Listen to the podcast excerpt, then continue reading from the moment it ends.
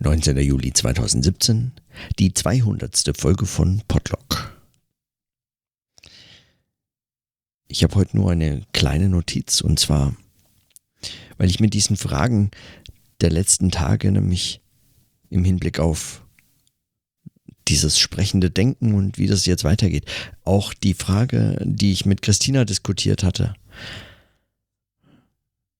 inwiefern Sprechen Selbstgespräche oder Gespräche, in, in, in, inwiefern diese, dieses Denken eigentlich zum einen dorthin führt, das nicht einfach nur als einen möglichen unter vielen anderen Modi des Denkens zu begreifen, sondern ernst zu nehmen, dass man dorthin gelangt und, und sich dann die Frage zu stellen, was das bedeutet, dieses Denken im Gespräch, oder auch im Selbstgespräch. So, und mit diesen, äh, mit diesen Fragen, die mich so beschäftigen, immer mal wieder, also nicht den ganzen Tag, weil ich bin auch mit Alltags äh, Dingen jetzt den Umzug vorzubereiten und so fort äh, beschäftigt, aber immer wieder, wenn ich mich damit beschäftige. Ähm, mit diesen Fragen bin ich heute nicht so immens weit vorangekommen, aber wenn es um sprechendes Denken geht, dann denke ich immer wieder auch an Markus Steinweg, den äh, einen Berliner Philosophen, den ich schon äh, ein paar Mal äh, gehört habe. Einmal vor allem in Berlin bei einem Vortrag, der mich, äh, der mich begeistert hat, weil er einen Vortragsstil hat, den, äh, der diesen ich, also ich meine zumindest, der diesen, diesen, was ich, worüber es eben, worum es auch geht in diesem Podcast, beziehungsweise eben genau, was diese Frage des Gesprächs, Selbstgesprächs, dieses sprechenden Denkens angeht, eigentlich einen Vortragsstil hat und pflegt und kann, der meines Erachtens genau in diese Richtung denkt und spricht. Er spricht immer frei, ohne Notizen und es ist ein Vortrag, der sich immer wieder neu entwickelt.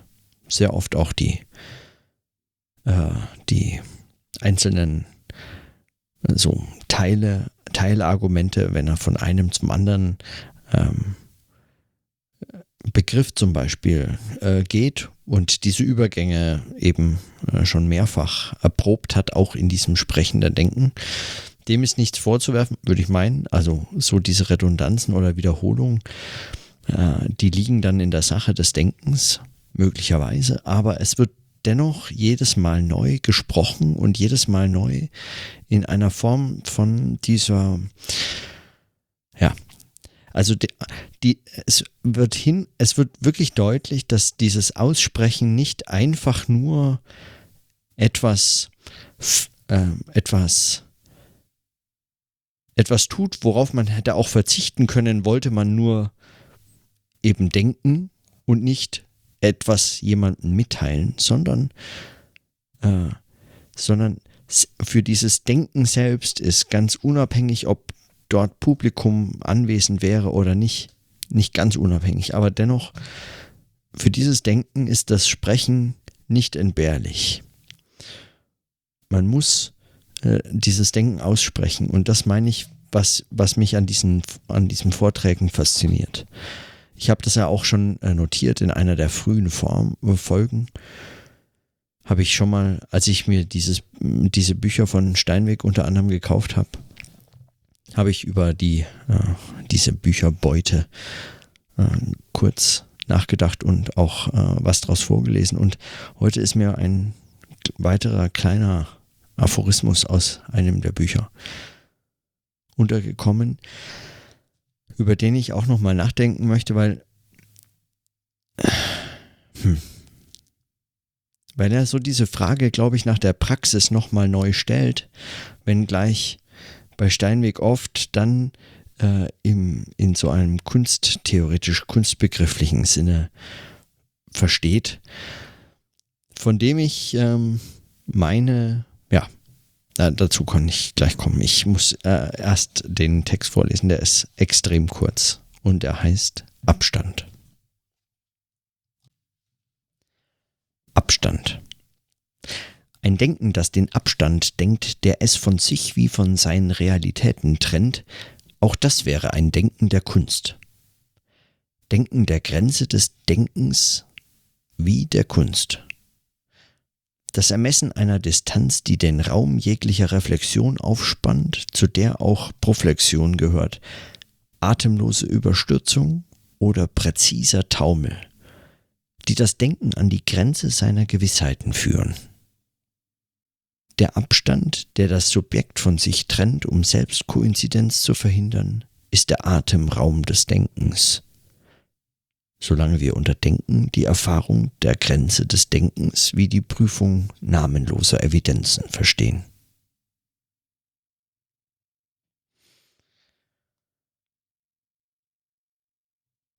Ich denke, diesen ganz kurzen Text von Steinweg, den kann man in ganz unterschiedlicher Form lesen auf ganz unterschiedliche Dinge achten und ganz unterschiedliche Dinge hier auch möglicherweise einfach kritisieren. Aber zum einen ist mir wichtig, dass es hier um Abstand geht. Und zwar Abstand zu sich selbst. Das ist der zentral, das zentrale Thema dieses, dieses kurzen Textes. Und in diesem Abstand zu sich selbst den bezeichnet er als Atemraum des Denkens. Und dann ist da noch diese Idee, dass ein Denken, das den Abstand denkt, der es von sich wie von seinen Realitäten trennt, ein Denken der Kunst wäre. Und, und meines Erachtens mag sein, dass man das genauso formulieren kann, aber es ist mir eigentlich noch zu ungenau, weil was an der Kunst betrifft genau diesen Abstand? Ist alles, was ein Denken dieses Abstands ist, seines eigenen Abstandes zu sich selbst wie zu seinen Realitäten, ein Denken der Kunst? Und mein Verdacht, also ich, ich würde sagen, dass an der Stelle, also würde es zu weit gehen, diese Identifizierung. Es mag auch ein Denken der Kunst sein oder ein Denken der Kunst kann auch ein Denken dieses Abstands sein.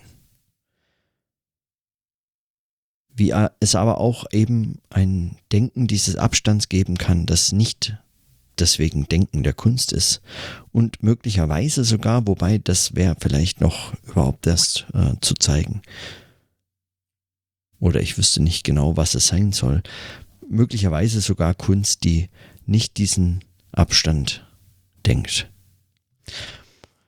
Also, wenn man so einen äh, rein ähm, wirtschaftlichen, also äh, Kunstmarkt, Kunstbegriff wählt, dann ist es ähm, offensichtlich, dass es das gibt. Aber ähm, wenn man es äh, so ein bisschen anspruchsvoller äh, formulieren möchte oder denken möchte, dann ähm, würde ich sagen, ist das erstmal schwierig zu zeigen. Aber selbst wenn man das jetzt nicht mit Kunst identifiziert, dann fragt man sich doch an der Stelle, oder ich frage mich, was meint das denn, dass es ein Denken der Kunst ist?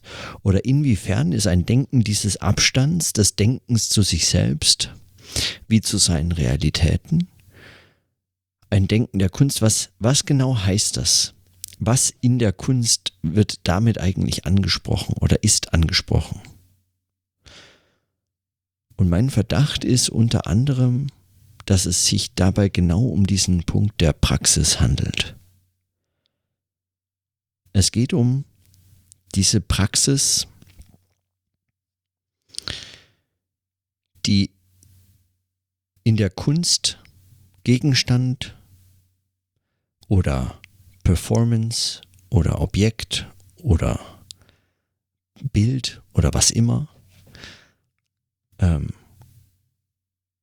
Klang, äh, wie auch immer, also was auch immer äh, als äh, Mittel gewählt ist, wird, ist in diesem Denken, das den Abstand denkt zu sich selbst wie zu seinen Realitäten, ein, äh, das meint diesen praktischen Aspekt dieses Veräußerns, dieses, in dem Fall, in meinem Fall oder in dem, was mich interessiert, diesen Aspekt des Aussprechens, des Gesprächs und nicht nur des Aussprechens vor sich hin sinnlos, niemand hört zu, sondern erst in dem Gespräch und das mag ein Selbstgespräch sein. Das heißt, es kommt dann schon auf dieses Zuhören an. In einem weiteren Sinne möglicherweise. Aber das ist so, wie Christina es in ihrem Kommentar beschrieben hat. Erst in diesem, in diesem Gespräch kann sagen, in den Äußerungen, in diesen Meinungen eigentlich das gemeinsame Wahre, und das mag möglicherweise sogar in Selbstgesprächen auftauchen, das, was man Welt nennt, dann auftauchen. Es geht aber um, es geht aber nicht ohne diesen praktischen, veräußernden Akt. Ja, es geht nicht um dieses, ohne dieses dieses Sprechen, dieses Aussprechen. In dem Fall, wenn es um sprechendes Denken geht. Und das, und das finde ich an diesem kurzen Text, was mich äh, daran interessiert hat, das ist das, was er als diesen Abstand bezeichnet. Unter anderem eben den Abstand des Selbst zu sich selbst. Das ist kein, keine Selbstkoinzidenzen äh, zustande kommen, dass das nicht alles in diesem Selbst kollabiert und in diesem, in diesem Abstand entsteht der Atemraum fürs Denken. Man mag sich überlegen, da entsteht überhaupt erst die Notwendigkeit des Denkens, aber auch selbstverständlich überhaupt erst die Möglichkeit. Also gibt es diesen Abstand nicht, dann ähm, dann würde man beispielsweise sich vermutlich mit seinen Wahrnehmungen identifizieren. Es gäbe überhaupt kein, es, es stünde nichts in Frage, es stünde weder zu sich selbst noch zu etwas anderem irgendetwas in Frage. Und so, mit diesem Abstand aber, erfolgt die, also äh, entsteht die Möglichkeit zu denken, und also nicht konsequent, aber, aber zugleich fordert das praktisch schon diesen Abstand auch im Denken nochmal zu realisieren, den also mitzuvollziehen. Und das heißt möglicherweise eben genau dieses, nämlich ein Denken im Gespräch, ein sprechendes Denken.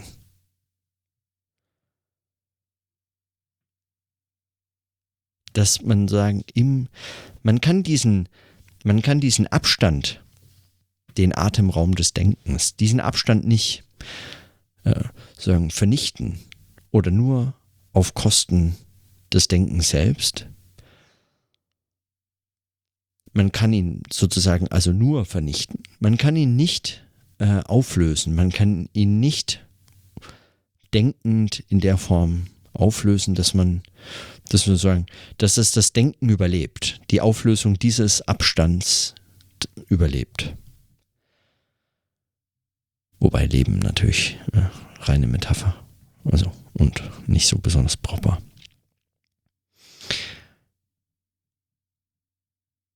Man kann diesen Abstand also nicht auflösen.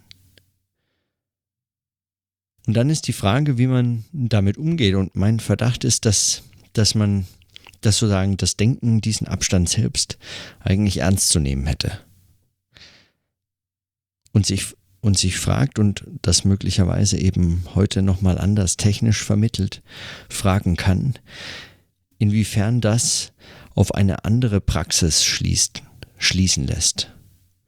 Und das ist etwas, was vermutlich das, äh, einer der Gründe war, warum Theorie, wie es Philipp Felsch beschrieben hat, in die Kunst ausgewandert ist, warum es sich also tatsächlich solche praktischen Zusammenhänge des, dieser Veräußerungen ähm, gesucht hat in den vergangenen zig Jahren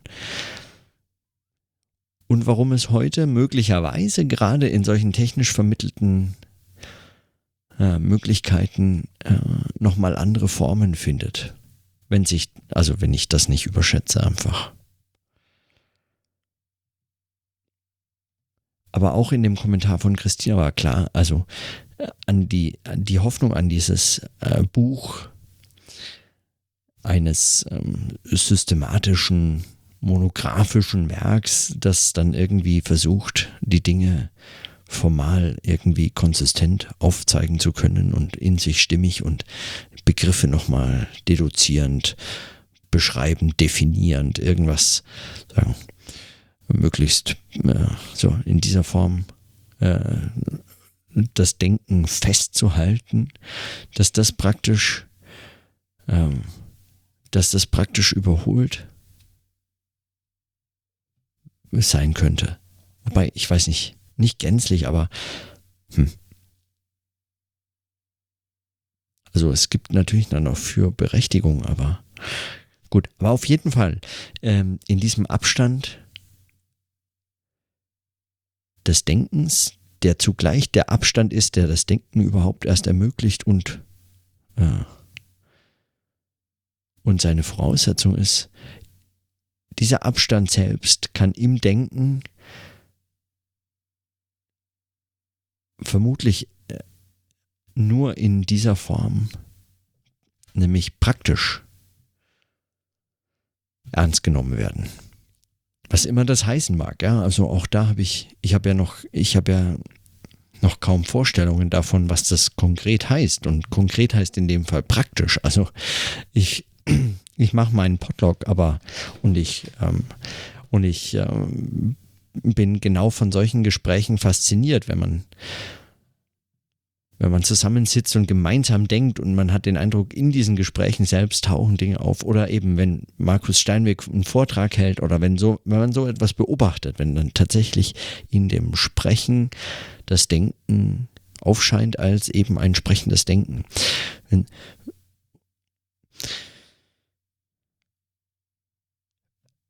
man darf sich nämlich dann nicht der Illusion hingeben, dass man ne, über, über dieses sprechende Denken spricht und dann dafür versucht, formale Figuren oder so festzustellen. Ja, ein sprechendes Denken, das zeichnet sich durch dieses und jenes aus. Man muss dann auf die Praxis schauen, also was das genau heißt. Wie, ne? Konkret heißt in dem Fall dann, das zu beobachten heißt, ähm, das zu tun. Auch wenn es äh, möglicherweise, hm, weiß ich nicht genau. Heißt es das? Also nicht, ja, hm, ja, hm, vermutlich. Was auch die Konsequenzen auch immer sein mögen.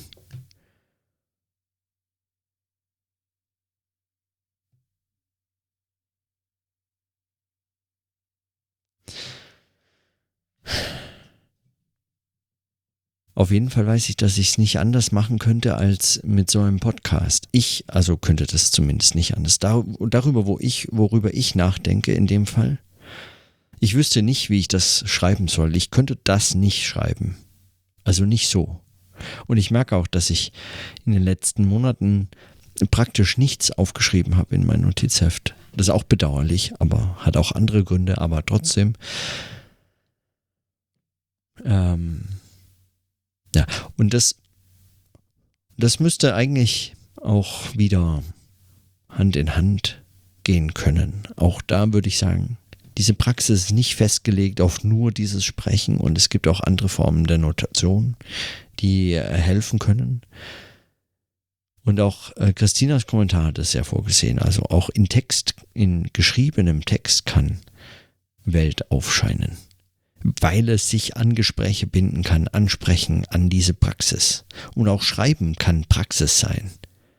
Und man kann es auch genauso nutzen, verstehen, weitermachen damit. Ja. So oder so, aber würde ich sagen, geht es möglicherweise in einem Selbstgespräch-Podcast um genau diesen, diesen nur ganz schwer zu fassenden, eigentlich auf jeden Fall nicht festzuhaltenden, sondern nur praktisch zu sprechenden Abstand, der, der zugleich, wenn er entsteht, die Möglichkeit für eben ein sprechendes Denken oder dieses Denken, worum es dann gehen könnte, wäre. Ja, vielleicht drehe ich mich auch im Kreis. Macht das Sinn? Hm. Naja, für den Fall das belasse ich es aber trotzdem dabei. Meine 200. Notiz. No, immerhin. So. Und in diesem Sinne würde ich sagen, bis morgen.